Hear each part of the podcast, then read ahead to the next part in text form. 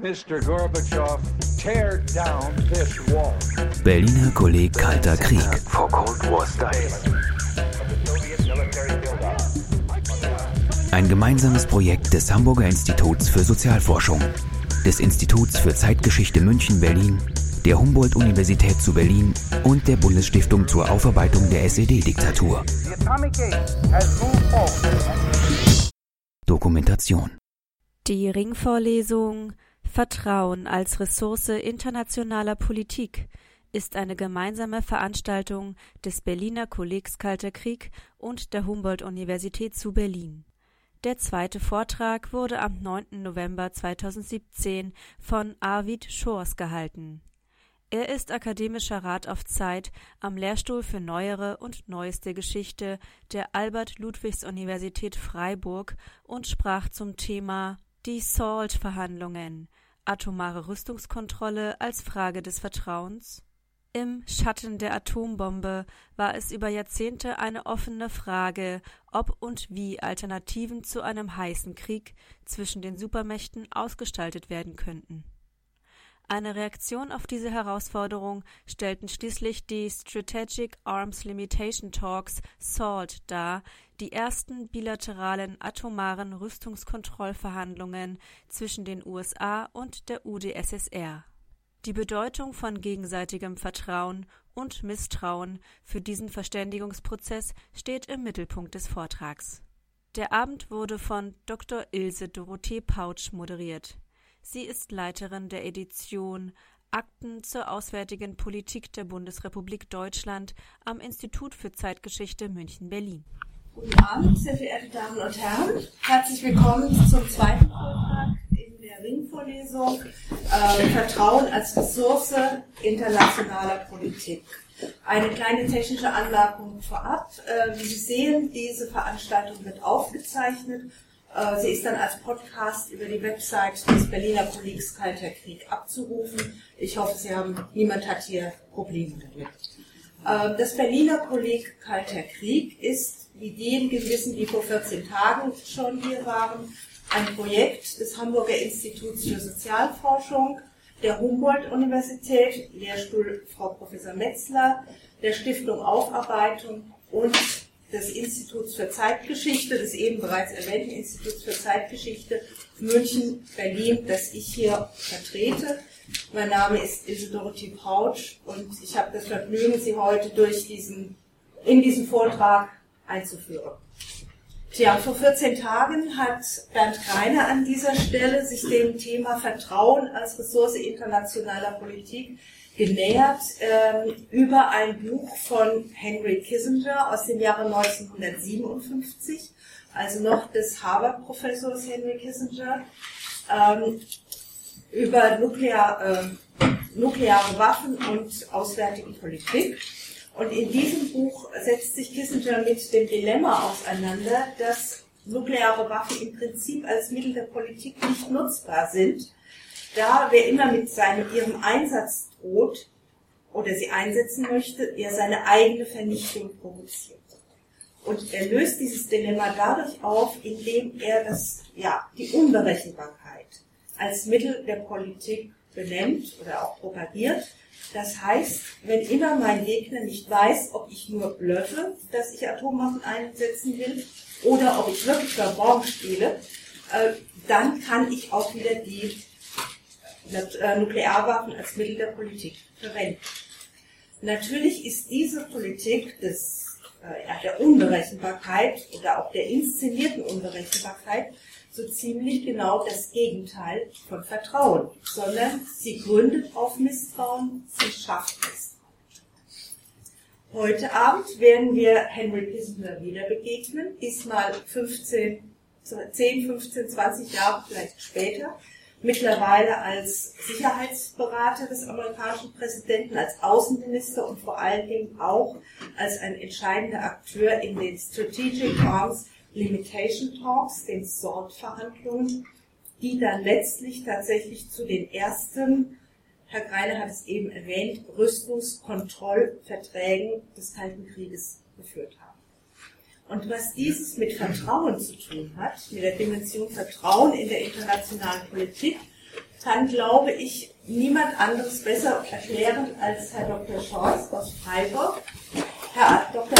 Schorz lehrt an der Universität Freiburg. Er ist dort im Jahre 2015 promoviert worden mit einer Arbeit über die SORT-Verhandlungen und diese Dissertation ist im vergangenen Jahr unter dem Titel äh, Doppelter Boden, die SORT-Verhandlungen 1963 bis 1979 im Wallstein Verlag erschienen.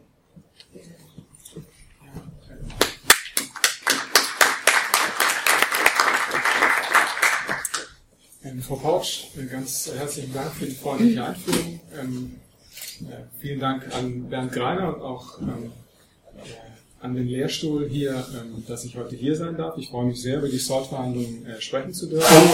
Und eigentlich sind mit den, ähm, mit den beiden äh, sozusagen in meinen beiden Vorrednern schon die wichtigen Stichpunkte genannt worden. Der INF-Vertrag, den muss ich dann später nicht nochmal erklären, wird bei mir vorkommen und Henry Kissinger ist ebenso eine wichtige ähm, wichtiger Bezugspunkt. Ähm, genau. Damit Sie mich hören, wird es etwas lauter. Ähm, erst einmal möchte ich Ihnen ähm, kurz meine Vor Vorgehensweise vorstellen. Ich glaube, jetzt hören Sie mich besser, genau. Ähm, damit Sie wissen, was Sie heute zu erwarten haben. Ich werde zunächst einmal Ihnen eine kurze Einleitung geben, äh, überhaupt Salt vorstellen, was ging es da überhaupt. Und in einer, im zweiten Teil dieser Einführung ähm, kurz über Vertrauen als analytisches Konzept sprechen. Ähm, dann möchte ich Ihnen drei Fallbeispiele vorstellen. Zwei Fallbeispiele, eins und zwei aus dem, aus dem Verhandlungsprozess selbst. Und das dritte Fallbeispiel ist etwas anders gelagert, da geht es um die Rhetorik. Das Vertrauen und schließlich dann Fazit und die Literaturhinweise, wenn Sie vertiefen möchten. Ja, und damit zum eigentlichen Thema, die Zoll-Verhandlungen. Ähm, da wäre erst einmal die Frage, warum ist Zoll eigentlich relevant für die Thematik der Vorlesungsreihe hier und äh, was waren die Zollverhandlungen überhaupt? Ähm, der Ausgangspunkt meiner Überlegungen dazu, ähm, auch in meinem Buch, war, dass das 20. Jahrhundert von totalen Kriegen und Kriegsvorbereitungen geprägt war. Es zugleich aber auch ein Jahrhundert war, in dem die Alternativen zu einem Krieg so intensiv ausgelotet wurden wie wohl niemals zuvor. Ganz besonders gilt das für die Zeit seit 1945, die im Schatten der Atombombe stand. Als nach dem Ende des Zweiten Weltkrieges die Versuche einer gemeinsamen Friedensordnung zwischen den USA und der Sowjetunion früh scheiterten, bot sich alternativ die militärische Abschreckung an, um der internationalen Politik eine rudimentäre Ordnung zu geben. Und dieses Arrangement schien zunächst nicht darauf angewiesen zu sein, dass die beiden Mächte sich überhaupt direkt miteinander verständigten. Und das wäre der Hinweis von Frau Pautsch eben. Im Grunde genommen ist das äh, ein Zustand des systemischen Misstrauens. Hinter dem Konflikt der beiden Supermächte des Kalten Krieges standen unvereinbare Ideen davon, welche Grundprinzipien die Welt zukünftig lenken sollten. Die hohe Bedeutung des entstehenden nuklearen Wettrüstens ähm, leitete sich aus dem immensen Vernichtungspotenzial dieser Waffen ab. Und eine zeitgenössische Reaktion auf diese Herausforderung stellten dann seit den 60er Jahren die Strategic Arms Limitation Talks dar, die sogenannten SALT-Verhandlungen. Bei ihnen handelt es sich tatsächlich um die ersten bilateralen nuklearen Rüstungskontrollverhandlungen. Das wurde auch schon erklärt, was es mit der Rüstungskontrolle auf sich hat.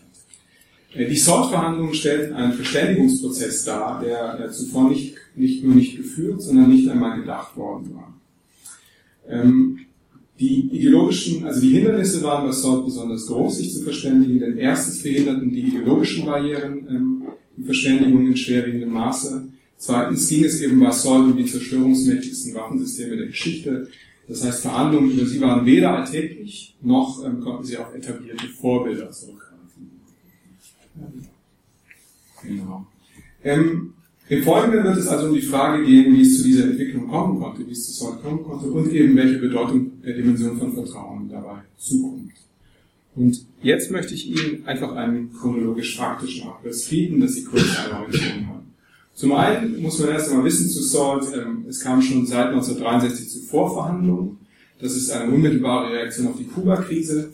Ähm, es, das war ein tastender Dialog, die Gespräche wurden aber nicht konkret aufgenommen. Das heißt, es wurde nur darüber verhandelt, dass man über diese Waffen sprechen sollte. Das hatte vor allem mit der sowjetischen Haltung zu tun. Die Sowjets waren seit Beginn des Atomzeitalters im Hintertreffen, was diese Waffensysteme anbelangte, gegenüber den USA und wollten zunächst eine Art Gleichstand erreichen, bevor sie tatsächlich verhandeln wollten. Das heißt, die tatsächlichen Verhandlungen wurden erst 1969 dann unter dem amerikanischen Präsidenten Nixon aufgenommen. Die Verhandlungen liefen auf drei Ebenen ab. ähm, zum einen die sogenannten Expertendelegationen. Ähm, diese waren dauerhaft in Helsinki, und Wien stationiert, später in Genf. Äh, dann die Ebene des sogenannten Backchannel zwischen Kissinger, dem Sicherheitsberater und dem Außenminister und dem sowjetischen Botschafter Dobrynin. Ähm, dieser äh, Kanal dieser war geheim, wurde lange Zeit auch vor den eigenen Delegationen geheim. Und drittens die Kontakte der politischen Spitzen, also Gipfeltreffen zum Beispiel zwischen Brezhnev und äh, Nixon. Genau. Als erstes faktisches Ereignis oder Ergebnis des Prozesses muss man die, das Salt I-Vertragswerk nennen, von, wurde im Mai 1972 unterzeichnet, im, beim Gipfel von Moskau. Und ähm, dieses wurde auch später ratifiziert von beiden Seiten im folgenden, im gleichen Jahr.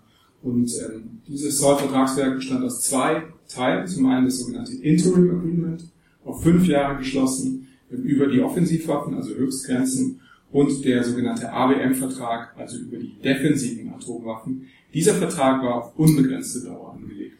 Ähm, ich werde ansonsten heute in diesem Vortrag sehr wenig auf die Waffendetails und diese technischen Fragen eingehen. Mir geht es hier um eine andere Dimension.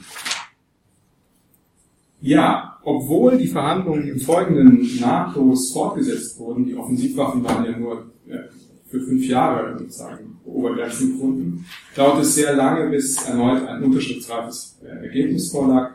Die Gründe sind vielfältig. Auf amerikanischer Seite kann man vor allem nennen die, der Watergate-Skandal und die innenpolitischen Wirren in diesem Zuge, die Entspannungspolitik geriet insgesamt stärker in die Kritik, aber auch insgesamt die Wahrnehmung eines Autoritätsverlustes auf amerikanischer Seite. Ein anderes Stichwort wäre ähm, die Niederlage im Vietnamkrieg. Hm, erst unter dem demokratischen Präsidenten Jimmy Carter dann kam es dann 1979 zur Unterzeichnung des SOC-2-Vertrages, äh, und zwar auf dem ersten und einzigen Treffen zwischen Brezhnev und Carter. Dieser Vertrag SOC-2 wurde nicht mehr ratifiziert ähm, vom US-Senat. Ähm, das heißt, er trat nicht mehr vollständig in Kraft. Das hat vor allem mit der Eintrübung der Beziehung, dem sogenannten Zweiten Kalten Krieg, Stichwort wäre hier der sowjetische Einmarsch in Afghanistan im Dezember 1979, äh, zu tun. Wichtig und interessant ist aber, dass sich beide Seiten informell an diesen Vertrag hielten, und zwar weit in die 80er Jahre hinein, auch unter Präsident Reagan, der ja eigentlich angetreten war, äh, die Rüstungskontrolle einzustellen. So viel als kurzer Überblick für Sie, dass Sie eine Orientierung haben. Nun zum anderen Teil meiner Einführung, nämlich die Frage von Vertrauen. Ähm, genau, hier haben Sie noch mal kurz die, äh, meinen letzten Überblick. Jetzt zur Frage des Vertrauens. Ähm, Vertrauen wird als schillernde Kategorie und Phänomen seit jüngstem in der Geschichtswissenschaft und insbesondere der Forschung zu den internationalen Beziehungen intensiv diskutiert. Die Frage, inwiefern Vertrauen und Misstrauen als Kategorien äh, für die Analyse außenpolitischer Fragen und eben nicht nur für persönliche Nahbeziehungen geeignet sind, bleibt allerdings umstritten. Ähm, der Züricher Historiker Jakob Tanner hat das Problem, dass mit Vertrauen als Analyseinstrument einhergeht, in einer rhetorischen äh, Frage gebündelt, die ich Ihnen ähm, nicht vorenthalten möchte. Ähm, er nämlich schreibt, soll nun die Geschichtswissenschaft ihre theoretischen Reflexionen an eine Kategorie heften, die dermaßen überdeterminiert ist mit guten Wünschen und trügerischen Erwartungen und gleichzeitig definitorisch rettungslos unterdeterminiert. Also anders formuliert, welchen Mehrwert hat die Kategorie von Vertrauen für die historische Forschung? Ich möchte hier in diesem Vortrag insgesamt für einen zurückhaltenden Umgang mit der Kategorie plädieren, ohne sie aber als Perspektive vollständig zu verwerfen. Tatsächlich gleicht nämlich der Versuch, Vertrauen als äh, Analysekonzept äh, zu operationalisieren, tatsächlich dem Ansinnen, einen Pudding an die Wand zu malen. Vertrauen hat nämlich kein soziales Wesen, es ist keine kulturelle Entität und ähm, es ist auch kein archimedischer Punkt, von dem aus die Welt oder eben der Kalte Krieg erklärt werden könnte. Allerdings, und ähm, deshalb erscheint mir diese Ausrichtung der, äh, diese Vorlesungsreihe sehr lohnenswert, lassen sich entscheidende Aspekte des Kalten Krieges ergründen, wenn man diese Perspektive von Vertrauen einnimmt. Ähm, ohne diese Perspektive, so erscheint mir, kann man kein differenziertes Bild dieses weltumspannenden Konfliktes zeichnen.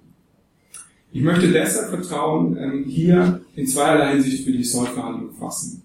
Zum einen möchte ich es, ähm, also die Bedeutung eigentlich erfassen, ähm, die, die Zeitgenossen im öffentlichen Diskurs der Idee von Vertrauen, also als Idee, als politisches Ideal, als rhetorische Waffe, aber auch als öffentliches Symbol ähm, zuschrieben. Das wäre also die Zuschreibung der Zeitgenossen. Das wäre ein Zugriff.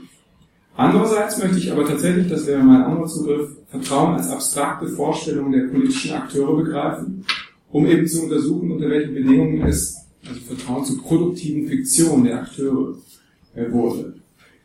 Das wäre die zweite äh, Möglichkeit. Das heißt nicht, die Begrifflichkeit von Vertrauen oder ein eng gefasstes Konzept ähm, von Vertrauen ist mir für mich letztendlich maßgeblich, sondern die Wahrnehmung, äh, die es den zeitgenössischen Akteuren ermöglichten, ähm, in ihrem persönlichen Verhältnis Kommunikationshemmnisse zu überwinden und ähm, so fortzuschreiten. Das heißt Charakterisierung wie Annäherung, Beziehung, Verständigung, Verbundenheit oder eben auch Vertrauen äh, stehen für mich dabei gleichberechtigt nebeneinander. Und damit ist noch keine Aussage darüber getroffen, ob äh, wie weitreichend diese Aspekte oder wie tragfähig diese Entwicklung waren. Das heißt, in den folgenden zwei Fallbeispielen, den zwei ersten, möchte ich Vertrauen in genau diesem Sinne fassen, wie ich es gerade beschrieben habe, also als ähm, produktive Fiktion der Akteure. Im dritten Fallbeispiel, die, der, die, das sich auf Rhetorik äh, fokussiert, dann äh, geht es mir um äh, diesen Aspekt, den ich zuerst genannt habe, also Semantik und Rhetorik von Vertrauen. Ja, so viel ähm, erstmal sozusagen zum Konzept und nun möchte ich direkt mit Ihnen die, mit den Fallbeispielen beginnen.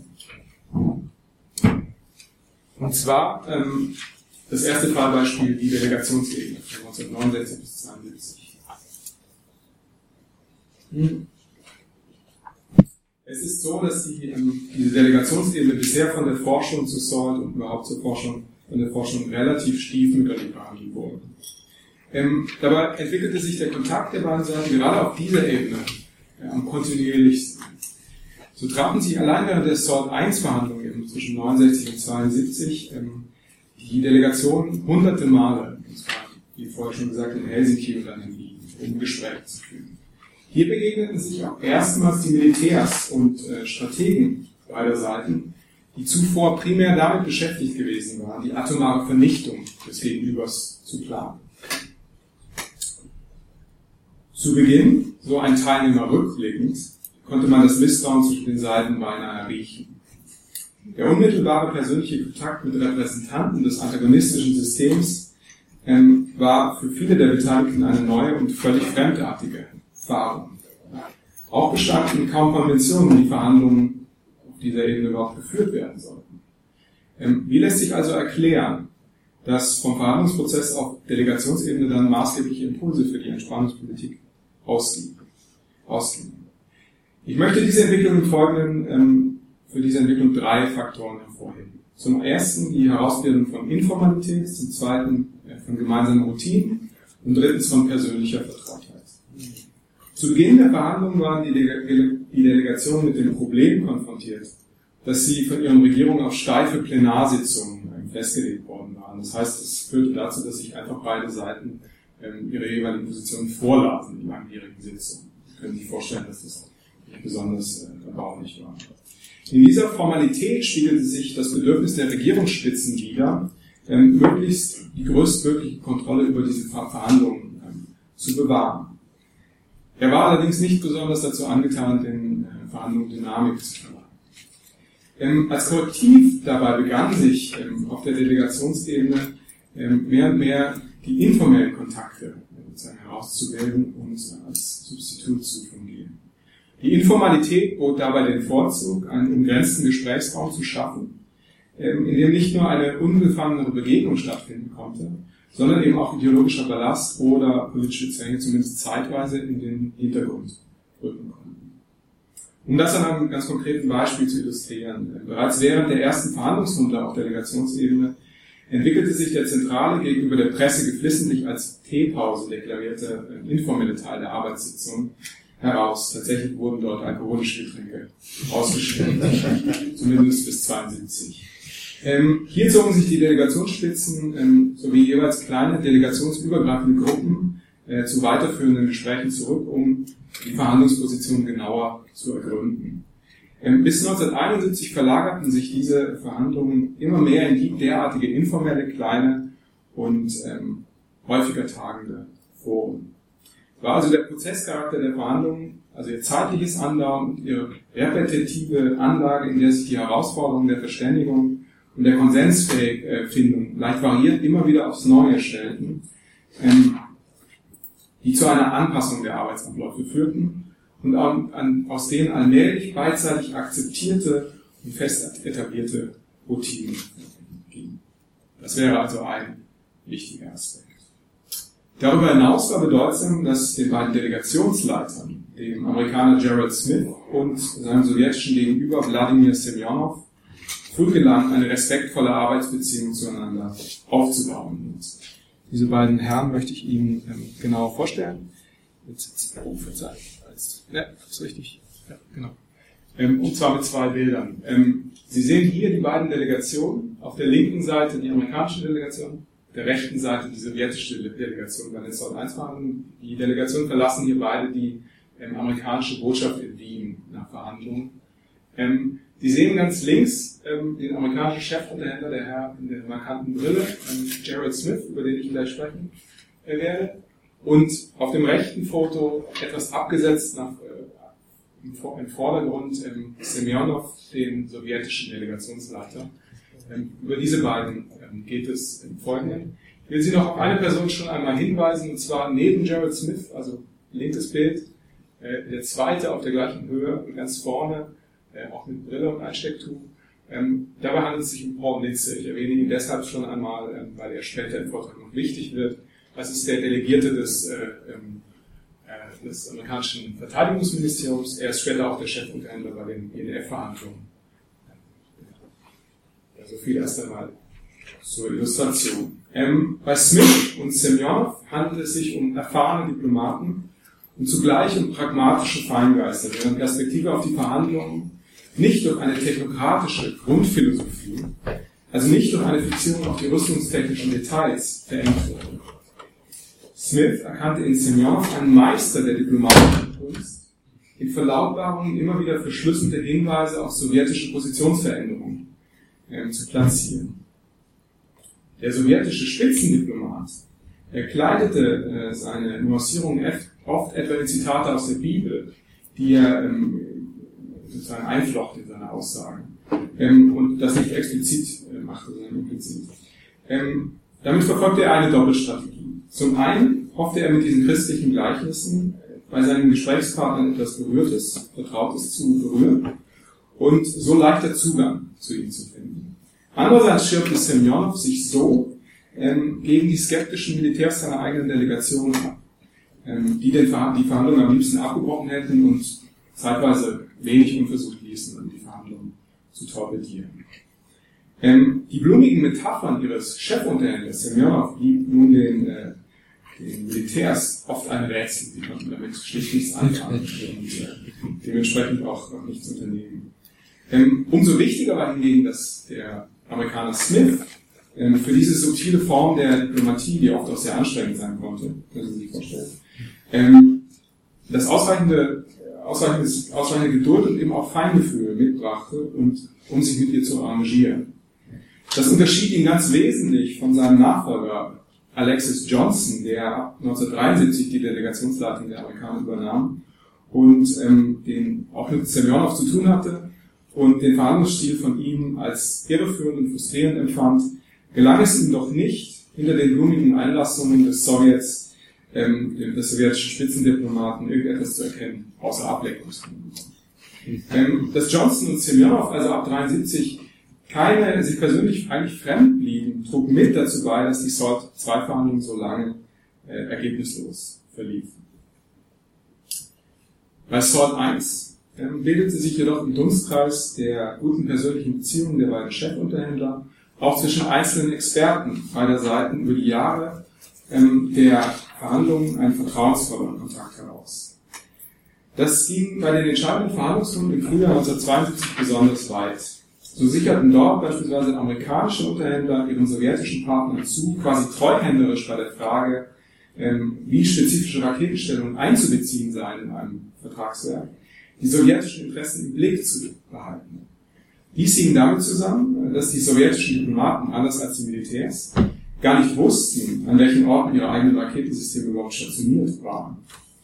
Ähm, die Amerikaner aber verfügten über entsprechende Geheimdienstinformationen und ähm, konnten so dieses gravierende Informationsdefizit äh, der sowjetischen Partner überbrücken, indem sie auf dieser Grundlage dann konsensfähige Lösungen anboten, die für beide Seiten akzeptabel sein konnten.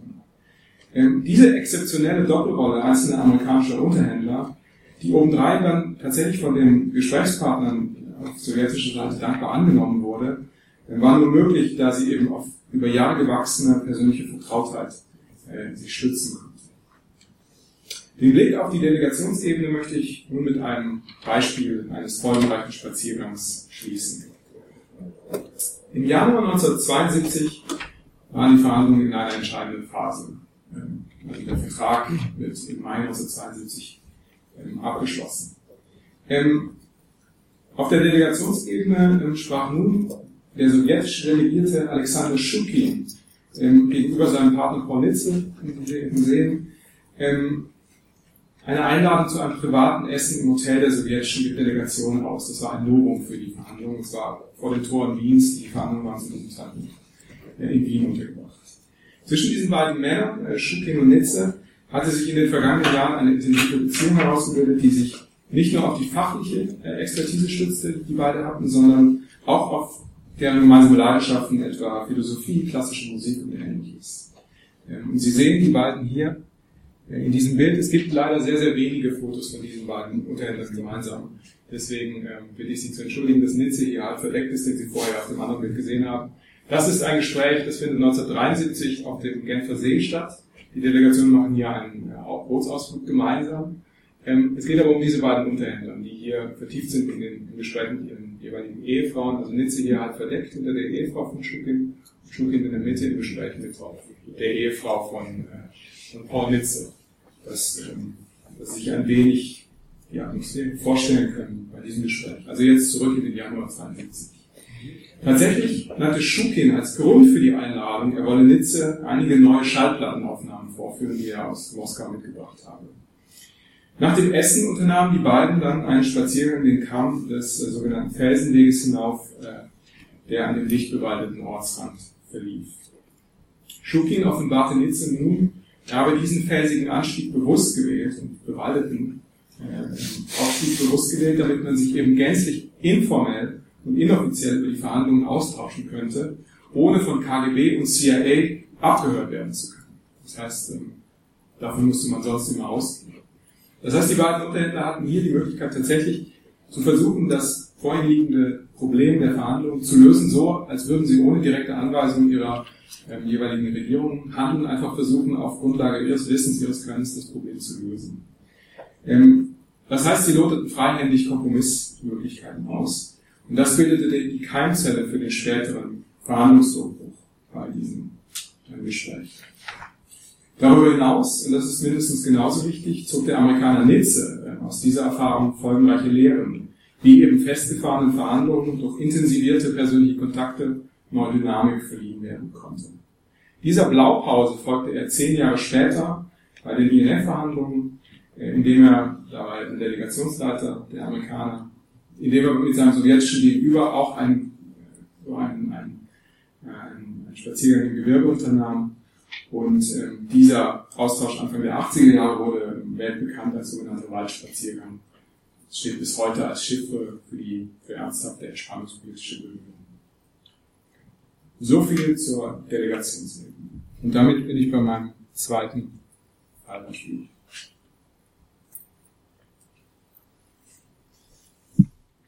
Ich möchte Sie jetzt sozusagen auf die höchste Ebene äh, mitnehmen. Also wir waren bevor auf der Expertenebene, die Backchannel-Ebene lasse ich für diesen Vortrag ähm, erst einmal außen vor. Sie können dazu gerne fragen. Ähm, im zweiten Fallbeispiel geht es um die Gipfelbegegnung von Vladivostok im November 1974, also ein gewisser Zeitsprung. Salt 1 ist abgeschlossen, ratifiziert und es geht nun um die Verhandlungen über Salt 2. Dieses Gipfeltreffen war, ähm, bildete den Höhepunkt und vorläufigen Endpunkt der Entspannungspolitik. Es war die erste persönliche Zusammenkunft ähm, des sowjetischen Generalsekretärs Leonid Brezhnev, der auf auf einer Seite die einflussreichste Kraft der Entspannungspolitik verkörperte und des neuen amerikanischen Präsidenten Gerald Ford, der, ähm, also Ford war ähm, Nixon nachgefolgt, der im Zuge des Watergate-Skandals im August 1974 zurückgetreten war, also hier erst wenige äh, Monate zuvor. Und ähm, zu Brezhnev werden Sie in zwei Wochen ähm, von Susanne Schattenberg sicher viele äh, weitere interessante Details ähm, erfahren, welche Rolle er spielte für die Entspannung. Ähm, insbesondere für die Sowjets ähm, stellten Nixons Demission, ein, stellte diese Demission, dieser Rücktritt eine, eine gravierende, einen gravierenden Unsicherheitsfaktor dar. Hatten sie doch davor immer mit ihm zu tun gehabt bei der Entspannungspolitik. Beide Seiten äh, bemühten sich aber erfolgreich ähm, im November 74 darum, die personelle Diskontinuität auf der amerikanischen Seite abzufedern, und zwar möglichst geräuschfrei. Die wichtigste Weichenstellung, die der neue Präsident Ford traf, war, dass er Henry Kissinger im Amt beließ. Und Kissinger fungierte somit als Kontinuitätsgarant auf amerikanischer Seite und ähm, bot seine ganze außenpolitische Erfahrung auf, um den außenpolitisch wenig beschlagenen Ford zu unterstützen. Mit seiner Grundhaltung auf moderate, aber standhafte Kontinuität zu setzen, war Ford bei diesem Gipfeltreffen von Vladivostok, bei dem es im Kern um Sorg ging, äh, bei den Sowjets die richtige Tonlage. Mit Kissingers Hilfe überführte er die keineswegs selbstverständlichen Errungenschaften der Beziehung zu den Sowjets, die unter Nixon auf der Spitzenebene erreicht worden waren, in seine Präsidentschaft, also die Routinen, die grundsätzliche Vertrautheit miteinander, den gegenseitigen Respekt vor den Zwängen und Unzulänglichkeiten, aber eben auch vor der Raffinesse der jeweils anderen Seite. So gelang es in Vladivostok auch inhaltlich ein diffizil austariertes SOT-2-Verhandlungspaket zu schnüren. Da schließt sich die Frage an, was machte diese ähm, Entwicklung möglich? Ford und Brezhnev waren beide von Anfang an hartnäckig darum bemüht, Zugang zueinander zu finden. Denn bereits in ihrem ersten Gespräch, und zwar noch auf dem Weg zum Tagungsort, ähm, lenkte Brezhnev das Thema auf die atomaren Waffenarsenale, und zwar aus einer grundsätzlichen Perspektive, und forderte Ford dazu auf, dass sie sich dem Problem nicht als Diplomaten, sondern als Menschen nähern sollten. Und ähm, das möchte ich Ihnen kurz zeigen als Bild. Sie sehen hier die beiden Delegationen. Das ist in einem Eisenbahnwaggon, also vom Flughafen aus sind beide Delegationen unterwegs zum Tagungsort. Das erste Gespräch findet hier schon statt. Und ähm, auf der linken Seite sehen Sie vorne Kissinger, daneben neben Ford und ihm gegenüber ähm, Brezhnev. Genau. Also in diesem Gespräch ähm, nahm Brezhnev explizit darauf Bezug, dass er ebenso wie Ford im Zweiten Weltkrieg gekämpft hatte. Zitat, dieser Krieg war ein Kinderspiel im Vergleich zu einem Atomkrieg. Zitat Ende. Ford wiederum stimmte ihm zu, dass ein nuklearer Schlagabtausch tatsächlich unvergleichlich sei, was den beiden Supermächten eine besondere ähm, Verantwortung auferlegt. Wörtlich sprach Brezhnev von der persönlichen Verbundenheit, die sich zwischen ihm und Nixon herausgebildet hätte. Mit dem ihm sei er zur wesentlichen Übereinkunft gekommen, Zitat, sich nicht in die inneren Angelegenheiten des jeweils anderen einzumischen, wir mögen unser System und ihr mögt eures. Und für uns beide war dieses Prinzip der Nicht-Einmischung sakrosankt. Zitat Ende. Es gelang Ford und Brezhnev, diesen Schwur in Vladivostok indirekt zu erneuern. Dafür kam es während den Gesprächen, während den Treffen zu zwei miteinander zusammenhängenden atmosphärischen Schlüsselereignissen, die ich Ihnen folgenden schildern möchte. Als öffentliche Gesten machten sie nämlich die Annäherung, die hinter den Kulissen in den Verhandlungen auch inhaltlich stattgefunden hatte, für einen Moment sichtbar. Es war nämlich so, dass Ford während des Gipfels einen Wolfspelzmantel trug, den er unmittelbar vor seiner Abreise von einem Freund aus Alaska geschenkt bekommen hatte. Ähm, also Sie können sich vorstellen, die Verhandlungen in Vladivostok, äh, der Hafenstadt am, am Pazifik des Sowjets war sehr, sehr kalt, da herrschte teilweise minus 30, 30 Grad. Ähm, die Verhandlungen, also immer wieder gingen die Delegationen auch nach draußen, um sich sagen, informell zu unterhalten, damit man nicht abgehört werden konnte. Dafür waren diese Mäntel ständig notwendig. Ähm, als wir am ersten Verhandlungstag die Delegationen am Tagungsort ihre Garderobe ablegten, also nach dieser Fahrt, ähm, gestattete Ford Brezhnev, ähm, dass er unter den Augen der Pressefotografen den Wolfspelzmantel des amerikanischen Präsidenten anprobieren durfte. Brezhnev fühlte sich dabei ähm, sichtlich wohl und diese Szene möchte ich Ihnen natürlich nicht vorenthalten. Ähm, Sie sehen hier erst einmal, also das ist nach der Fahrt, Ähm, Sie sehen, die Delegationen kommen im Tagungsort an, Sie sehen hinten die Garderoben und ähm, hier die beiden äh, Chefunterhändler fort in, in den Wolfsplatzmantel neben Brezhnev. Sie sehen hinter Kissinger drängt sich ins, ins Bild. Ähm, ganz untypisch für ihn. Ähm, dann kommt es zu ähm, diesem Angebot, das Ford ähm, Brezhnev anbietet. Willst du nicht den Mantel anprobieren? Und äh, der sowjetische Generalsekretär greift kurzerhand zu.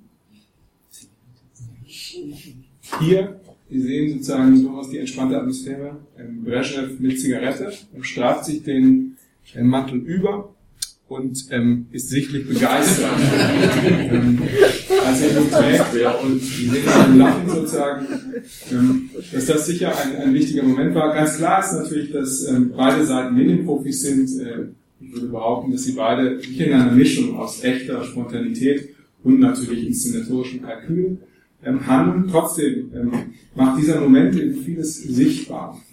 Ähm, als Ford schließlich nach erfolgreichem Abschluss der Verhandlungen am nächsten Tag, ähm, nach harten, langen Verhandlungen, in denen vieles weiter passiert, ähm, nun, das Treffen endet inhaltlich erfolgreich, ähm, nun im Begriff stand, äh, die Air Force One für den Rückflug zu besteigen, bemerkte er, wie Brezhnev neidvolle Blicke auf diesen Wolfsfelsmann warf. Und daraufhin zog Ford an den Stufen der Gangway stehend äh, den Mantel aus und überreichte ihm den äh, sowjetischen Generalsekretär als Abschiedsgeschenk. Jenseits aller Detailvereinbarungen ähm, hatte diese Geste eben auch eine inhaltliche Dimension. Ähm, ein amerikanischer Präsident, der den sowjetischen Generalsekretär bereitwillig seinen aus dem Pelz eines amerikanischen Raubtiers gefertigten Mantel tragen ließ und diesen sich spontan als äh, Geschenk überreichte, war die bestmögliche Garantie für die in letzter Konsequenz friedlichen Absichten des Gegenübers, die im Atomzeitalter möglich war.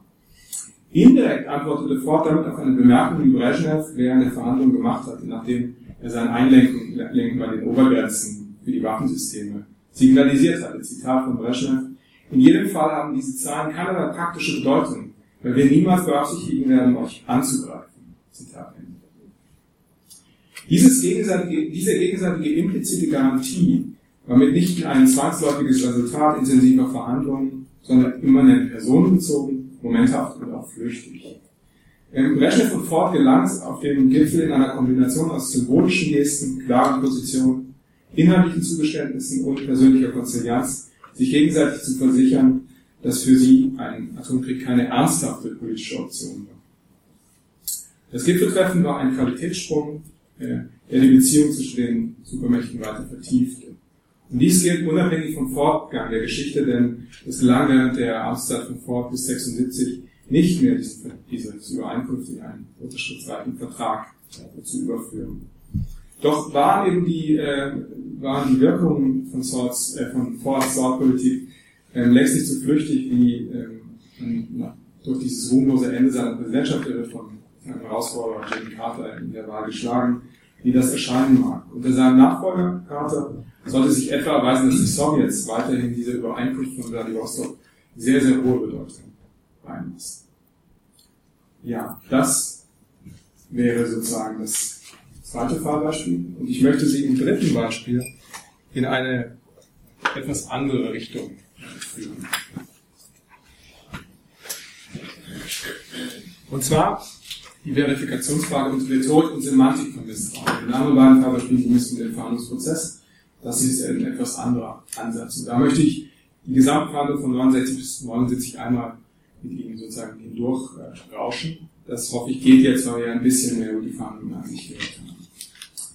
Ähm, denn die Geschichte der nuklearen Rüstungskontrollverhandlungen während des Kalten Krieges zeichnet sich auch dadurch aus, dass die amerikanischen Regierungen öffentlich durchgängig, und zwar die ganze Zeit des Kalten Krieges, das Mantra vertraten, dass sie der Sowjetunion unter gar keinen Umständen Vertrauen entgegenbringen würden. Dieses Mantra fungierte dabei als eine Art Glaubwürdigkeitsritual des Misstrauens, um der amerikanischen Öffentlichkeit immer wieder aufs Neue zu versichern, dass ähm, man eben äh, sich auf keinen Fall von den Sowjets in irgendeiner, Form überlisten lassen würde. Hierbei bildeten sich dann enge Grenzen heraus, was in dieser Hinsicht gesagt oder präziser eben nicht gesagt werden konnte. Indem die politischen Akteure sich dieser Grenzziehung unterwarfen, vermochten sie es, ihre Legitimität zu stärken, aber zugleich zahlten sie den Preis verengter Handlungsspielraum. Und damit kommen wir zum Problem der Verifikation, was ich kurz erklären muss. Ähm, die Frage von Vertrauen aus dieser Perspektive immer von der Verifikationsfrage, mit der Verifikationsfrage verbunden, also der Frage, wie man denn überhaupt überprüfen konnte, ob sich der Vertragspartner auch an die ausgehandelten Bestimmungen hielt. Dieses Problem trieb vor allem die Amerikaner um und in viel geringerem Maße die Sowjets. Warum das so ist, kann ich Ihnen gerne in der Diskussion erklären. Ich werde mich deshalb aber hier auf die amerikanische Seite fokussieren. Zurück also zur Verifikation. Ähm, vor ebenso wie während des gesamten Salt-Verhandlungsprozesses hatten die Sowjets es immer kategorisch abgelehnt, zu diesem Zweck Inspektionen vor Ort, sogenannte On-Site Inspections, zuzulassen auf dem eigenen Territorium. Erst als Ende der 1960er ähm, Jahre auf beiden Seiten die satellitengeschützte Verifikationstechnologie ausgereift war, wurde die Aufnahme der Verhandlungen überhaupt möglich. Diese technischen Überwachungsfähigkeiten dienten also als Ersatz, um nicht vorhandenes und ja auch gar nicht erwünschtes Vertrauen zu substituieren. Die Satellitentechnologie erlaubte es also, den neuartigen Weg von intensiven direkten Verhandlungen einzuschlagen und zugleich die öffentlich etablierte Rhetorik des Misstrauens einfach weiter aufrechtzuerhalten. Auf diese Weise erhielt die amerikanische Öffentlichkeit also weiterhin die beruhigende Versicherung, dass die Sowjets, dass man den Sowjets gänzlich misstraute während die Beziehung der Supermächte durch die präzedenzlose diplomatische Nähe der Verhandlungen tatsächlich vieldeutiger wurden. Nixons Sicherheitsberater Kissinger, und hier taucht er doch auf, ähm, war 1972 dementsprechend gegenüber dem Kongress für die Ratifizierung von SOT 1 und dabei unterstrich er, Zitat, dass wir für diese Abkommen nicht auf der Basis von Vertrauen eintreten, sondern allein auf der Basis der Vorteil, des vorteilsfreien Eigennutzens beider Seiten. Zitat Ende. Und man rückte also Kissinger all die Aspekte der Softwarehandlung in den Hintergrund, die durch die Etablierung dieser kontinuierlichen ähm, Verhandlungsbeziehungen unweigerlich den überkommenen Mustern des Kalten Krieges zuwiderliefen.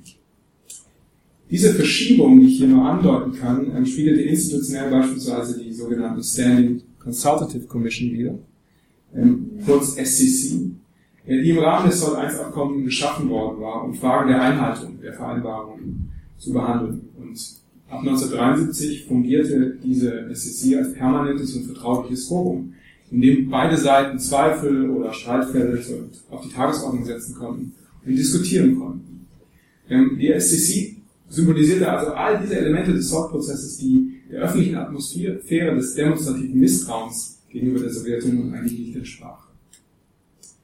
Was die Einhaltung des SORT 1 Abkommen anging, wurden in der politischen Praxis der folgenden Jahre innerhalb der amerikanischen Regierung immer wieder Unklarheiten, aber keine eindeutigen Verstöße der Sowjets ausgemacht. Ähm, selbst der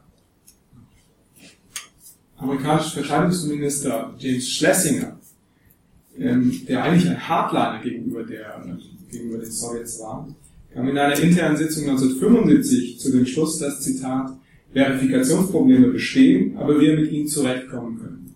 Wir leben nicht in einer Art Utopia. Zitat Ende. Zweifellos zeugt diese Einschätzung von Pragmatismus und Realitätssinn.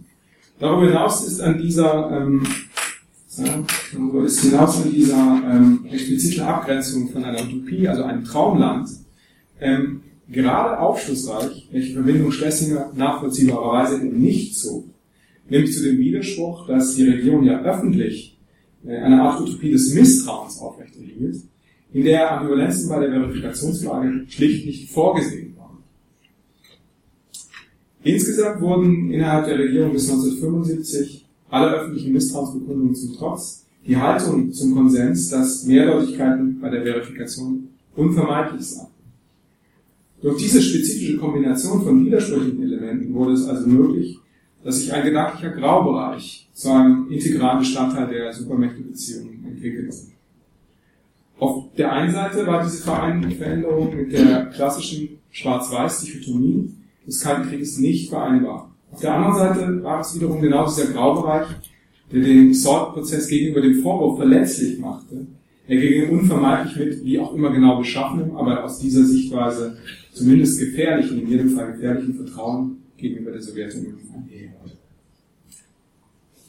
Diese öffentliche Diskussion über Vertrauen und Misstrauen in der Öffentlichkeit mündete schließlich in der polarisierten, hochgradig polarisierten Debatte den SOR-2-Vertrag Ende der, der 70er Jahre. Dabei forderten die Kritiker von, von der Regierung, jetzt Präsident Carter, der die Verhandlungen fortgesetzt hatte, ähm, unverhohlen absolute Verifizierbarkeit ein und vollständiges Misstrauen gegenüber der Sowjetunion.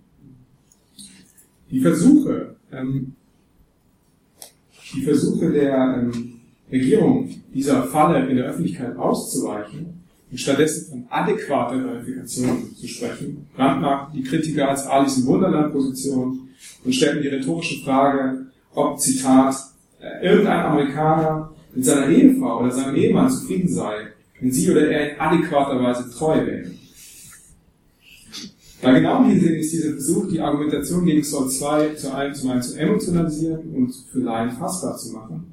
Besonders interessant zeigt doch die Wortwahl, dass der zu diesem Zeitpunkt seit Jahren etablierte Sol-Prozess unterschwellig selbst bei diesen hartleibigen kalten Kriegern Grenzziehung zwischen Vertrauen und Misstrauen verwischte. Die Kritiker verglichen die Beziehung der Supermächte hier unbedacht mit der sozial positiv konnotierten Institution der Ehe. Dieser Maßstab hätte, wenn man die Konsequenz zu Ende denkt, ja bedeutet, dass Vertrauen zwischen den Erzfeinden des Kalten Krieges nicht nur völlig akzeptabel, sondern geradezu zwingend gewesen. Die Carter-Administration bemühte sich wiederum 78, 79 diese Kritik durch systematische öffentliche Betreuung zu entkräften. Ähm, also, der Zoll-2-Vertrag basiere auf keinen Fall auf Vertrauen, sondern ausschließlich auf die technischen Verifikationsfähigkeiten der Regierung. Doch in der Praxis war die Angelegenheit tatsächlich komplizierter, als es diese vereinfachende Rhetorik ähm, des Misstrauens äh, vermuten ließ. Tatsächlich waren es etwa bei den SOR-2-Verhandlungen oft die amerikanischen Unterhändler gewesen, die gegenüber ihren sowjetischen Verhandlungspartnern für weniger eindeutige und schwerer zu verifizierende ähm, Vertragspassagen gesorgt hatten. Das hing damit zusammen, dass sie sich auf diesem Wege einseitige strategische ähm, Vorteile erhofft hatten, also diese offen halten wollten, ähm, die in Aussicht standen durch gewisse Waffentechnologien.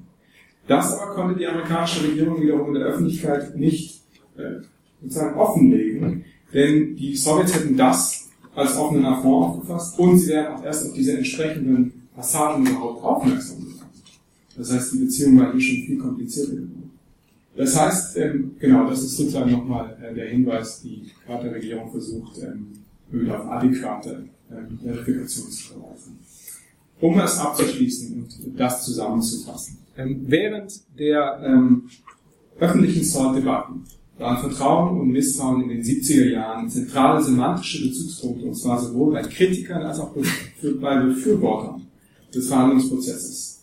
Die Anziehungskraft dieser ähm, Begriffe als rhetorische Instrumente ergab sich vor dem Hintergrund des ambivalenten Charakters der Entspannungspolitik. Und zwar durch das unterschwellige Versprechen von emotionaler Eindeutigkeit, das mit diesen Begriffen einherging. Hm, doch umso kompromissloser Forderungen wurden, also die öffentlichen Forderungen nach bedingungslosem Misstrauen, umso diffuser wurden die Maßgaben, mit dem Erzfeind des Kalten Krieges tatsächlich umzugehen. Und aus der Rückschau erscheint es ähm, auf den ersten Blick als Binsenweisheit, dass Unsicherheiten bei der Verifikationsfrage nicht automatisch ähm, intendierte Vertragsverletzungen bedeuten müssten. Zeitgenössisch aber trug diese Erkenntnis enorme Sprengkraft in sich, denn in letzter Konsequenz war sie dazu angetan, die unterschwelligen Muster des Schwarz-Weiß-Denkens des Kalten Krieges äh, zu erschüttern.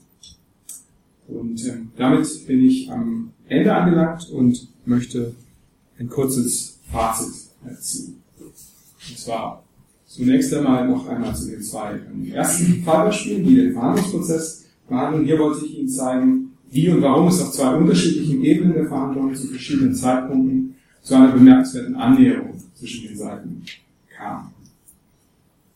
Zu der Bedrohung der entfesselten Gewalt eines strategischen Atomkriegs bildeten sich dabei die personalisierten, vertrauensbasierten diplomatischen Kommunikationsverhältnisse als Gegengewicht heraus. Die interpersonale und relative Verbundenheit der Akteure nahm wichtigen Einfluss auf die Beziehungen der Supermächte zueinander. Und erst die Sort-Diplomatie machte eben aus der apokalyptischen Gewaltandrohung der Abschreckung einen ansatzweise stabilen, Missverständnisse zumindest minimierenden Mechanismus der Gewaltvermeidung.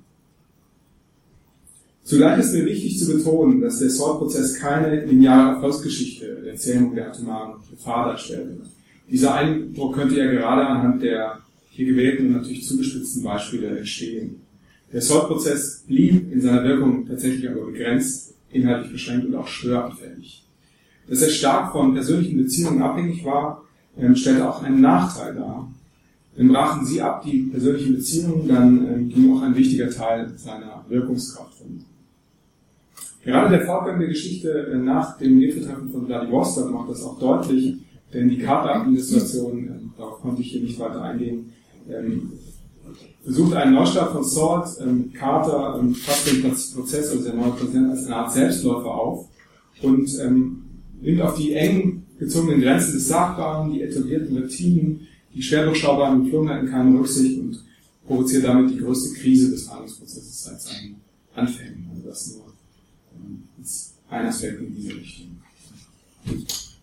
Im dritten Fallbeispiel schließlich, das letzte, die Verifikationsfrage, ging es mir darum, Ihnen nochmal eine ganz andere Perspektive auf Vertrauen und Misstrauen im Kaltkrieg vorzustellen, nämlich die Bedeutung von Rhetorik und Semantik von äh, dieser Aspekte für die Akteure, zeitgenössischen Akteure zu betonen und sichtbar zu machen. Alles in allem hoffe ich, dass eines deutlich geworden ist. Der persönliche Faktor spielt für die internationale Politik und insbesondere für die Geschichte des Kalten Krieges eine wichtige Rolle. Das sollte uns als Historiker nun nicht dazu verleiten, ähm, um also uns im Anekdotischen zu verlieren oder uns Urteile über psychologische Dynamiken von Beziehungen anzumaßen, die wir auf Grundlage unseres Quellenmaterials und auch unserer Analyseinstrumente unmöglich treffen können. Wir sind ganz gewiss keine Psychoanalytiker, wir können unsere Untersuchungsgegenstände nicht auf die Haut schlägen. Und das sollten wir uns auch immer wieder klar machen. Aber wir sollten eben gezielt weiterhin uns der wichtigen ähm, Aufgabe stellen, ähm, und vor allem unser Instrumentarium dafür schärfen, diese vermeintlich weiche Dimension in unsere Analyse einzubeziehen. Denn ohne sie bleibt äh, unser Bild des Kalten Krieges oder vielleicht allgemein der Vergangenheit schlicht unvollständig. Und damit bin ich am Ende. Ich möchte Ihnen ganz kurz noch, das ist aber wirklich nur als sozusagen Bonus quasi, ähm, sehen Sie es mir nach, wenn ich hier jetzt vor allem auf mich selbst verweise, ähm, auf mein Buch hinweisen. Daraus stammen die Beispiele aus dem Verhandlungsprozess selbst. Das Beispiel, das dritte Beispiel über die Rhetorik und Semantik stammt aus einem Aufsatz, ähm, sozusagen, den ich dazu geschrieben habe. Hier natürlich alles in zugespitzter Form vorgetragen. Und ähm, vielleicht wird ja auch diese Folie oder wird, wird meine Präsentation zur Verfügung gestellt, dann können Sie das nochmal angucken. Ähm, als letztes noch, weil viele von Ihnen ja auch äh, Studentinnen und Studenten sind, falls Sie sich für die SORT-Verhandlungen ähm, interessieren, auch für Hausarbeiten und so weiter, der erste Anfangspunkt zu recherchieren, was Quellen angeht, sind immer die Frustbände, das sind die Foreign Relations of the United States, das sind, ist die offizielle Aktenedition, die können Sie frei angänglich ähm, sozusagen abrufen. Hier die zwei Bände zu Sol, also wenn Sie sich dafür interessieren, wäre das ein Startpunkt, das ist das Äquivalent zu der Aktenedition, die Frau Pausch äh, in Deutschland leitet, die Akten zur Auswärtigen Politik. Damit bin ich am Ende. Ähm, ganz herzlichen Dank für Ihre Aufmerksamkeit und ich bin gespannt auf Ihre Fragen.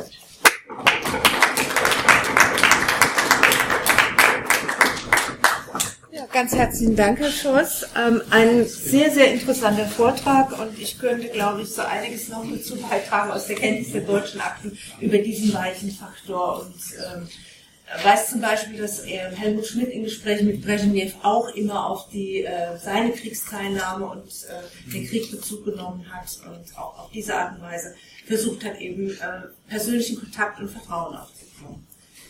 Gibt es Fragen dazu, zu diesem interessanten Vortrag. Der Herr da hinten, bitte. Ähm, der, der, der atomare, das atomare Pass war ja nur die eine Ebene. Der Kalte Krieg war ja nicht wirklich kalt, sondern es gab ja auch auf Nebenkriegsschauplätzen ständig irgendwelche Aktivitäten. Man kann doch auf, oder wurde das genutzt? Das ist die Frage. Sozusagen in den Nebenkriegsschauplätzen Vereinbarungen zu treffen und zu sehen, ob die eingehalten werden als Methode, äh, das Vertrauen auf der anderen Ebene unter Beweis zu stellen. Ja, vielen Dank. Ähm. Vielen Dank für Ihre Frage. Also das ist natürlich ein ganz wichtiger, wichtiger Punkt. Ähm, Was ich hier, wie ich vorher schon gesagt habe, natürlich vorgestellt habe, ist ein Ausschnitt. Ähm, damit möchte ich nicht sagen, dass das auf allen Ebenen gleichzeitig stattfindet. Das Beispiel der heißen Kriege ist hier sehr, sehr wichtig. Ähm, als ein Beispiel, äh, wenn Sie sich den Gipfel von 1972 in Moskau anschauen, das Gipfeltreffen, Salt unterzeichnet wird, währenddessen findet der Vietnamkrieg in vollem Umfang statt. Beide, also sozusagen, die Seiten bekämpfen sich mit amerikanischen und sowjetischen Waffen in Vietnam, während Nixon und Brezhnev auf ihren Salt-Vertrag anstoßen. Das wäre so ein Beispiel. Das heißt, man muss immer genau gucken, wann sozusagen Aspekte, Teilbereiche separiert werden, wie weit dieses Vertrauen geht. Ich möchte hier nicht sagen, dass sozusagen mit dem persönlichen Vertrauen, dass hier die Interessenskonflikte verschwinden, teilweise auch massiv weiter äh, fortgeführt werden. Das ist immer eine Frage, wie weit es gelingt, hier Überlappungen zu schaffen. Äh, in vielen Fällen dieser heißen Kriege in der dritten Welt, der sogenannten, klappt das gar nicht. Also das wäre ein Beispiel, denken Sie an Angola. Ähm, die die äh, Amerikaner sind sehr, sehr beunruhigt darüber, was die Sowjets an Unterstützung und so weiter beim ausbrechenden Bürgerkrieg in Angola leisten, versuchen immer wieder darauf hinzuwirken, über Salt im Grunde genommen zu sagen, wenn ihr da nicht aufhört. Das gelingt überhaupt nicht. Die Sowjets lassen die Amerikaner auflaufen, auch aus guten, also gewiss plausiblen Gründen, weil eben die Amerikaner gleichzeitig versucht haben, in Vietnam die Sowjets sehr, sehr weit herauszubringen. Das heißt, es sind separierte Bereiche, in denen eine Vertrauensbeziehung zeitweise funktionieren kann. Ähm, wie weit das aber überschwappt in andere Bereiche, ist immer eine, äh, eine genau, muss man genau anschauen. Dankeschön. Die Dame vorne hat sich gemeldet. Ja, Sie haben ja gemäß Ihren Quellen die amerikanische Position dargestellt. Ja. Gibt es auch sowjetischerseits äh, Aufzeichnungen dazu? Genau, also das ist natürlich ein grundsätzliches Problem für den Kalten Krieg überhaupt, dass wir immer viel, viel mehr wissen, sozusagen über die, über die amerikanische Seite. Das ist ein Quellenproblem. Die äh, sowjetischen Quellen sind nach wie vor sehr, sehr schwer zugänglich. Also da gibt es eine Asymmetrie. Für die Softverhandlung ist es so, dass ähm, man einiges indirekt rekonstruieren kann, zum Beispiel über WDR-Quellen. Ähm, es gibt einige wenige Bereiche, die, an die kommt man heran, zum Beispiel an die ähm, Papiere von Dobrynin, den ich hier nur kurz erwähnt habe, den sowjetischen Botschafter in, in den USA. Ähm, dessen ähm, Aufzeichnungen über seine Gespräche mit Kissinger sind als Aktenedition erschienen, frei zugänglich. Ähm, die reichen aber bis 72. Ansonsten muss man sich hier sehr, sehr oft bei der sowjetischen Seite eben behelfen das heißt indirekt über andere äh, Archive gehen oder eben mit den schwierigen Memoiren arbeiten. Ähm, das ist natürlich immer sozusagen eine Quelle, die muss man nochmal besonders kritisch lesen. Wir wissen aber insgesamt etwas oder erheblich weniger über die, die sowjetischen Motive, diese Perspektive. Wir wissen aber einiges, da wir auch die Gesprächsprotokolle in der Amerikaner haben, wir wissen also, was die Sowjets sagen, wir wissen aber deutlich weniger darüber, was sie sich dabei denken. Das ist ein grundsätzliches Problem. Der Herr hinten, ja? ja ähm, mich interessiert, wie Sie in diesem Kontext der Hauptverhandlungen die Kurkrise bewerten. Also sozusagen, dass das, was schon der erste Anstoß war, an dem deutlich wurde, dass es eine solche Gesprächsebene gibt. Mhm. Oder dass sie braucht. Also sozusagen Rolle der Kurkrise für die Sortverhandlungen. Das ist eine interessante Frage. Ähm, also erstmal so, man muss sagen, die Kurkrise wirkt in zwei Richtungen. Den einen Aspekt habe ich schon genannt. Es ist zum einen ein Anstoß dazu für beide Seiten, die vor Augen geführt bekommen, ähm, wie nah sie am Atomkrieg waren, tatsächlich ernsthaft über Verhandlungen nachzudenken. Das trifft natürlich vor allem auf die Spitzen zu, also auf Kennedy und Khrushchev zu diesem Zeitpunkt. Sie wissen, Kennedy wird ermordet und äh, Khrushchev wird dann wenige Jahre später abgesetzt. Das heißt, hier verpufft ein wenig äh, etwas. Wichtig aber bei der Kuba-Krise ist, sie hat auch eine andere Wirkung, nämlich sie verschärft den Kaltkrieg gleichzeitig. Das heißt, ähm, sie, äh, die Sowjets, allem, also da müssen wir jetzt viel über die Kuba-Krise sprechen, die Geheimverhandlungen, die da stattfinden, öffentlich wird die Kuba-Krise als Demütigung der Sowjets wahrgenommen, die als zuerst geblinzelt haben. Gerade tatsächlich ist es etwas komplizierter. Und die Sowjets beginnen einen massiven Aufrüstungskurs. Die Sowjets sagen sich, nie wieder diese Art der Demütigung. Wir müssen deswegen auch, wir müssen erst mit den Amerikanern rüstungstechnisch gleichziehen, auf Augenhöhe sein, damit wir uns nie wieder so demütigen lassen können. Das heißt, das ist etwas, äh, etwas schwierig. Richtig ist aber dieser lange Anstoß der, der Kuba-Krise ist wichtig und äh, es ist kein Zufall, dass im Grunde die Versuche von Salt hier beginnen. Ich würde auch insgesamt, das ist etwas, was ich hier nur sehr kurz erwähnt habe, die Präsidentschaft von Johnson diese Versuche von 63 bis 69 Verhandlungen darüber ins, ins Rollen zu bringen, als wichtiger einstufen, als es teilweise bisher gemacht wurde. Also diese Vorverhandlungen als immer wieder Versuch, das einzustufen, sind wichtig und wird oft die Vorstellung herrscht, die Entspannung beginnt 69 mit Nixon. Nixon stützt sich aber in vielerlei Hinsicht auf Kissinger auf Vorverhandlungen, äh, die schon lange Jahre stattgefunden haben. Das heißt, Kuba-Krise ist ein wichtiger Anstoß, ähm, vielleicht so viel, das könnte man da viel noch. Vielleicht jetzt erst der Hartmut. Ähm, ja, also ich habe ähm, eine Frage nochmal zu dem Verhältnis ähm, Vertrauen und Misstrauen, also im Kalten Krieg und so ein bisschen, ich weiß nicht, ob es vielleicht auch eine diskurstheoretische äh, Frage am Ende ist. Also mir scheint, also ich will jetzt auch vielleicht dazu sagen, ich ähm, bin engagiert in einer Organisation, die sich für Abrüstung ähm, einsetzt. Ähm, und wir versuchen natürlich immer den deeskalatorischen Wert von Vertrauensbildung hervorzuheben und sind immer mit dem Argument konfrontiert, dass doch eigentlich die Abschreckungspolitik deeskaliert hat auf, auf ihre Art und Weise und die Sicherheit gebracht hat. Ähm, dem können wir dann natürlich entgegenhalten mit bestimmten Beispielen oder dann argumentieren, wie wir das vielleicht auch ähnlich hier gesehen haben, dass es dann doch eher ähm, Rüstungskontrollpolitische und Vertrauensbildung, äh, äh, Rüstungskontrollpolitische Aktivitäten und Vertrauensbildung waren, die dann zur Entspannung geführt haben. Ähm, aber jetzt nach Ihrem Vortrag ähm, bin ich doch ein bisschen skeptisch, wie überzeugend es ist, wenn sogar damals im Diskurs der sozusagen deeskalatorischen Wert der Vertrauensbildung gar nicht ähm, so artikuliert wurde, selbst von der Seite, die in der Vertrauensbildung oder der Vertrauensbildung einen deeskalatorischen Wert beigemessen hat, sondern im, Gegenteil, man das umgeframed hat ähm, und sich dem Misstrauensdiskurs oder der Hegemonie des Misstrauensdiskurses eigentlich unterworfen hat.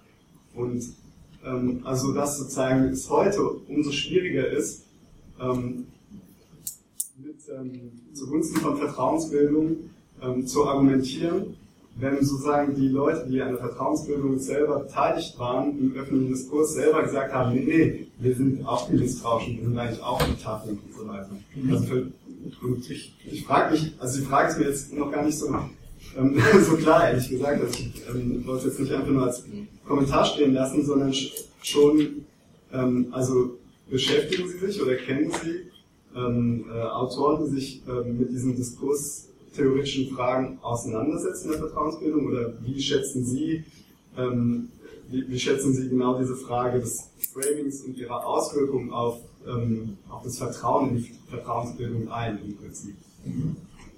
Ja, vielen Dank. Das ist ein interessante, überhaupt ein interessantes Feld. Ähm, ich würde erst einmal so sagen, also die, die Frage wäre, ähm, man muss eben unterscheiden zwischen dem, was in den Verhandlungen passiert und was sozusagen auf dieser Diskursebene im öffentlichen Diskurs passiert. Und was ich natürlich hier kaum angesprochen habe, ist die Tatsache, ich habe das an einem Satz sozusagen am Anfang konnte man sich Misstrauen gerade zu riechen bei den Verhandlungen. Wenn man sich aber klar macht, hier habe ich ja eben sozusagen geschildert, wenn Vertrauen oder so Annäherung gelingt, man muss sich aber klar machen, Anfang der 60er Jahre diese Vorstellung, die Abschreckungstheorie ja perpetuiert, genommen Abschreckung funktioniert und so weiter. Erstens, das ist eine kontrafaktische Annahme. Es gab kein, wir wissen, es gab keinen Atomkrieg. Das würde nicht das Abschrecken funktioniert. Ja? Das wäre eben ein mögliches Argument. Ähm, und tatsächlich diese Vorstellung von Abschreckung ist ein westliches Konstrukt erst einmal. Die Sowjets können damit überhaupt nichts anfangen die Amerikaner oder die, die westliche Welt ist, geht aber davon aus, sozusagen, ja, das sei logisch. Ja. Logisch ist das erstmal aber gar nicht. Und das können Sie in den 60er Jahren relativ genau in diesen Verhandlungen eben sehen. Dass die Amerikaner genau mit dieser, naja, der, der äh, Abschreckung und so weiter, wir müssen gegenseitig Gleichgewicht des Schreckens. Ähm, die Sowjets können damit nichts anfangen und sagen, als Beispiel Cossini 1967 ähm, beim Gipfel von Glasgow, ja, aber ähm, also sozusagen defensive Waffen sind doch äh, immer moralisch und offensive sind unmoralisch. Da geht es eben genau um diese Frage, weil in der Logik der, der Abschreckung ja jemand, der defensive Waffen hat, kann den anderen ja hindern, ihn zu treffen. Das heißt, wir Anreize setzen uns so schaukelt sich die Entspannung dann hoch. Das heißt, es ist eine Lern, ein Lernprozess, dass man sich überhaupt auf diese gegenseitige Abschreckung einigt. Das ist aber Anfang der 60er Jahre nicht da. Ähm, genauso, und das noch in die Richtung der Amerikaner, wenn Sie äh, NSC 68 sich anschauen, den wichtigen, 1950, der wichtige ähm, sozusagen Report der amerikanischen Regierung, dort ist die Vorstellung noch da, dass eigentlich also sozusagen möglichst viel Waffen zu haben, Frieden schaffen. Das ist direkt aus der, kommt aus dem Zweiten Weltkrieg. Nicht die Idee, beide Seiten haben Waffen und sozusagen balancieren sich aus, sondern die Amerikaner haben mehr und das schafft Frieden. Ja. Also die Idee der Abschreckung ist historisch, muss immer historisch kontextualisiert werden. Die ist nicht per se, wie Ihnen die Vertreter dieser Theorie wahrhaben, also glauben machen wollen, sondern einfach naturwüchsig da. Diese kann man dekonstruieren. Zu der Frage einfach noch zum Diskurs. Ähm, äh, ich habe mich nicht explizit nochmal mit, also sozusagen diesem Framing, da, darum geht es ja genau. Ähm, also wenn Sie sich dafür interessieren, zum Beispiel ähm, Crass hat ähm, ein Buch über Verification geschrieben, da geht es genau darum, ähm, Alan Crass heißt der Autor, ähm, Verification und die Frage, wie das eigentlich als rhetorische Waffe benutzt wird und andere. Das halte ich für sehr aufschlussreich und sehr interessant. Vielleicht so viel. Der Herr nochmal. Ja, jetzt habe ich noch eine zweite Frage. Ähm, wir haben hier sehr viel, oder Sie haben sehr viel über bilaterale Verträge und Gespräche gesprochen. Äh, sieht es denn mit unilateralen Verträgen bzw. Ähm, Gesprächen aus? Also welche Rolle spielt beispielsweise die UN als Organisation in diesem Kontext? Sehen Sie da auch Vertrauen als Schlüsselmotiv? Also Sie meinen multipolar oder? Ja. Okay. Ähm, also sozusagen, ich habe selber nur zu, zu, zu bilateralen Verträgen gearbeitet, empirisch. Deswegen kann ich sozusagen erst einmal zu den Spezifika von äh, der UNO und so weiter nicht sagen. Ich glaube, dass was, wenn man sich Rüstungskontrollverhandlungen anschaut, dann ist es natürlich so, dass diese, ähm, diese Supermächteverhandlungen deswegen so interessant sind oder, oder deswegen signifikant, weil beide sich, vor allem für die Sowjets ist das besonders wichtig, eben in ihrer eigenen herausgehobenen Rolle bestätigen vor aller Welt. Wir sind besonders, wir heben uns ab von allen anderen. Und das sozusagen erhöht die Bedeutung im Unterschied zu Verhandlungen, die teilweise im Rahmen der Vereinten Nationen zuvor schon über Abrüstung geführt wurden mit 18 Teilnehmern und so weiter. Diese Art von wir verhandeln auf Augenhöhe und unterscheiden uns von allen anderen. Wir sind die Supermächte. Ist natürlich äh, sehr, sehr bedeutsam und schafft auch wieder eine eigene Dynamik und auch eine Attraktivität für beide Seiten. Ja, bitte. Ähm, du sprichst ja im, im, Titel von deinem Buch mit, dem, mit der Metapher vom, vom doppelten Boden. Und so ein bisschen ist es ja durchgeklungen, dass es äh, sozusagen das Vertrauen als doppelter Boden zu den institutionellen, äh, institutionalisierten Mechanismen irgendwie ähm, Kannst du noch weitere Beispiele zeigen, woran sich diese Doppelmöglichkeit gerade aus der Perspektive von Vertrauen eben zeigen lassen könnte? Mhm. Also sozusagen zum Titel, das ist sozusagen äh, eigentlich bezieht sich auf ganz unterschiedliche Dinge. Also sozusagen nicht nur auf Vertrauen und Misstrauen, das wäre zum Beispiel allein das Thema des Backchannels, das hier sozusagen nur am Rande vorgekommen ist, überhaupt diese Art von Doppelwürdigkeit und Doppelgesichtigkeit, das im Grunde genommen hinter der sozusagen der eigenen Administration weiterverhandelt wird. Und da ist natürlich das immer wieder wichtig. Also ähm, ein interessantes Argument in diese Richtung, auch gerade was Kissinger angeht, ist ja immer wieder, dass man sagen kann, diese Geheimverhandlungen schaffen etwas Vertrautes zwischen den Unterhändlern, weil nur so wenige davon wissen. Und äh, es gibt psychologische Theorien, ich will da gar nicht äh, weit genug gehen, Barbara Kies hat darüber interessante Sachen geschrieben, auch zu, zu Kissinger, ähm, dass sozusagen das Geheimnis teilen natürlich auch ähm, so eine Art Vertrauen schafft, weil wenn Sie sich Doreen und Kissinger anschauen, ähm, diese Geheimverhandlungen davon weiß dann eben, wissen die politische Führung noch eine Handvoll Leute, aber vielleicht fünf oder zehn Leute. Also dieses Gefühl von wir verhandeln über das Schicksal der Welt, ohne dass der Verteidigungsminister der USA überhaupt davon weiß und so weiter oder der, das schafft natürlich auch ein, ein das Geheimnis Teil schafft eine Dynamik. Das wäre zum Beispiel so eine, so eine andere Lösung, die man da noch nennen könnte. Insgesamt ist bei dieser Frage Vertrauen ja immer sehr interessant, inwiefern geht es um persönliches Vertrauen und kann man so etwas wie institutionelles Vertrauen ausmachen. Ich wäre hier sehr skeptisch und sehr vorsichtig. Können sich Staaten vertrauen? Ich glaube, wenn man jenseits der persönlichen Ebene geht, wird es zu diffus, da würde ich äh, eher, eher vorsichtig. Und dieses Vertrauen ist flüchtig und es bezieht sich in die Frage des Herrn ja auch deutlich noch auf gewisse Bereiche. Das heißt aber nicht, dass sie plötzlich die Verhandler sozusagen sich in allen Bereichen übereinstimmen. Im Gegensatz, sie versuchen weiterhin, sich in allen anderen Aspekten das Wasser abzugraben ihre Interessen da ich im Augenblick keine weiteren Fragen äh, sehe, äh, ein Gedanke, der mir so bei Ihrem Vortrag gekommen ist, äh, wie sah es denn bei, mit dem Vertrauen gerade innerhalb der Delegation aus? Also wie gesagt, die Delegationsebene wusste nicht, dass es einen Backchannel gab und die russischen Verhandler wussten offensichtlich nicht, offensichtlich nicht wo die alten Raketen stationiert waren. Also ähm, das ist schon mal, glaube ich, auch ein ganz interessanter Aspekt bei der Sache. Absolut, vielen Dank, ja. Das ist natürlich eine weitere Dimension, die, die dann fein verästelt äh, für beide Seiten im Grunde genommen durchgegangen werden kann. Also die, die äh, es finden gleichzeitig natürlich wichtige Verhandlungen innerhalb der Delegation, innerhalb der beiden Regierungsapparate statt. Und diese Tatsache, dass Kissinger im Geheimen bis 1971 ähm, verhandelt, es gibt zum, äh, schafft natürlich massives Misstrauen gegenüber ihm, auch von Seiten der amerikanischen Delegation, ähm, und schafft im Grunde genommen massive Probleme. Ähm, gleichzeitig gibt es Dutzende Geschichte, wie, Geschichten und auch Aspekte wie beispielsweise auch Paul Nitze, der Delegierte des Verteidigungsministeriums, versucht sein eigenes Süppchen zu kochen äh, und die Verhandlungen in gewisse Richtungen äh, zu, zu bringen. Also auch da gibt es eben, das ist das Interessante an SWORD, im Grunde genommen bilden sich neue, ähm, über die Lage des Kalten Krieges hinausgehende ähm, Verbindungen. Das heißt, auf einmal verbünden sich die, die Diplomaten beider Seiten gegen die Militärs beider Seiten. Dann die Militärs beider Seiten können sich in vielerlei Hinsicht, sobald der erste Wand sozusagen durchbrochen ist, der andere ist äh, der ähm, ideologische Gegner. Aber dann merkt man plötzlich, naja, der ist genauso Experte wie ich, man kann ihn fachlich schätzen, er weiß auch viel über die Waffensysteme und hat doch gleich Interesse, weil die amerikanischen Militärs sind natürlich auch von vielen Aspekten, wollen lieber sozusagen die Rüstungskontrolle so weit wie möglich vom Tisch haben. Und plötzlich bilden sich diese übergreifenden neuen ähm, Bündnisse. Also das ist auch ein ganz, ganz spannender Aspekt. Ja, dann, oh, eine Frage noch, gut, eine letzte Frage. Ja, ich hätte jetzt ein bisschen vielleicht so äh, eine technische Frage, sage ich mal, und zwar ähm, Vertrauen, dadurch, dass es so eine schwierige Kategorie ist, ähm, wie findet man Vertrauen in Anführungszeichen in Quellen? Weil ähm, man weiß ja nie, auch ein anderes schwieriges Wort ist, das mit der Symbolik, das ist ja auch immer so ein umstrittener Begriff.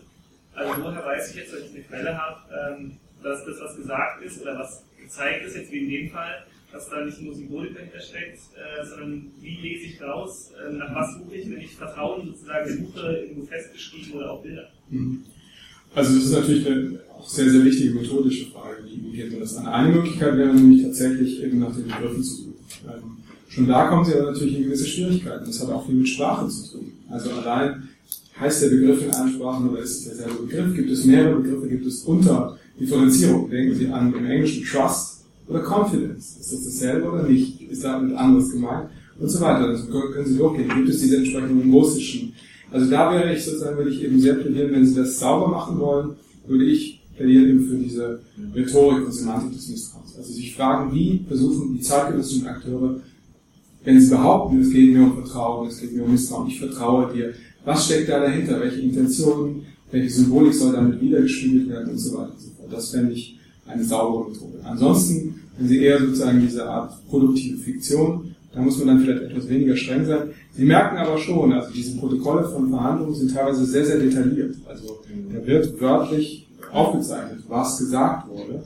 Ähm, da kann man schon einen Eindruck gewinnen. Also ich könnte Ihnen nutzende Beispiele erklären, wo es, gibt zum Beispiel die, ähm, als Kissinger in, in, immer wieder nach Moskau reist, dass er Gespräche beginnt, der erste Satz ist, das im Protokoll sich vermerkt, gegenüber Brezhnev, I am fat, also ich bin dick.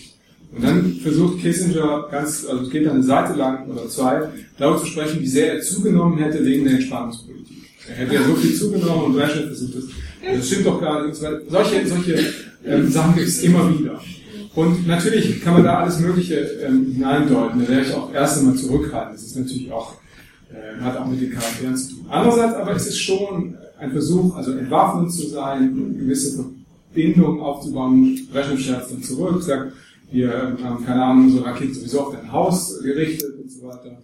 Und äh, so geht es dann weiter und Kissinger sagt dann, äh, Gott sei habe ich den Hund heute schon rausgelassen. So, Wie gesagt, da sollte man sich nicht im anekdotischen verfangen, aber es ist natürlich, also Sie können das nicht einfach an reinen Begriffen ausmachen sagen. In diesem, in so einem Gespräch wird vielleicht überhaupt nicht über Vertrauen gesprochen, aber Sie merken schon, wie gibt es eine Verbundenheit, die durch Routinen, durch immer wiederkehrende Begegnungen auch, dass man den anderen kennt. Also vielleicht noch ein ganz kurzer Aspekt. Bei dieser Begegnung, die ich Ihnen hier in Vladivostok äh, geschildert habe, Sie sehen, um vielleicht nochmal kurz zurückzugehen. Jetzt, jetzt habe ich alles zerstört. Okay, vielleicht. Jetzt bin ich, vielleicht finde ich es doch so, kriege ich es nochmal hin. Ähm, ein Bild, dieses hier. Ähm, genau. Ich habe es gleich. So. Genau, Sie sehen es zumindest da. Ist jetzt leider klein. Dauert jetzt zu lange, aber Sie sehen das Bild nochmal. Sie erinnern sich, die beiden Delegationen in Vladivostok in diesem Eisenbahnwagen. Sie sehen ganz vorne eine Kekspackung. Ja? Ähm, das ist erst einmal nicht weiter bemerkenswert. Interessant aber ist, dass ähm, Brezhnev in diesen Gesprächen, und das taucht immer mal wieder, wenn man diese Gespräche langfristig auch über Jahre verfolgt, immer wieder auf. Ähm, Kissingers Heißhunger für Süßigkeiten ist ihm bekannt. Ja? Kissinger, und er sagt dann in diesem Gespräch, ähm, naja, also ähm, er sei so, dass ähm, Kissinger jetzt wieder, wieder harte Thesen hier ähm, sozusagen äh, präsentieren und sich unnachgiebig zeigen, aber er wisse doch, wie es ist, mit, wie es sei mit Kissinger. Ähm, sobald er ein bisschen Kuchen isst, dann wird er wieder weicher und dann kann man mit ihm, kann man mit ihm sprechen und diese, äh, so. Das ist ein Aspekt, das weiß Brezhnev. Also sozusagen, das ist natürlich scherzhaft, es geht ja auch, äh, Kissinger wird aufgezogen, Ford spielt auch seine Rolle, aber trotzdem, Brezhnev weiß das über die, durch die langen Kontakte mit ihm so etwas. Und das hat schon auch etwas Anerkennendes durchaus, also nicht nur etwas, äh, so eine, eine Frotzelei. Sowas wäre eben auch wichtig, also sowas sich anzuschauen. Da kommen Sie mit den Begriffen allein nicht, nicht Gut. Ganz herzlichen Dank für diesen wunderbaren, interessanten Vortrag und die Beantwortung der Fragen. Und ja, dann. Vielen Dank für die Fragen. Ja.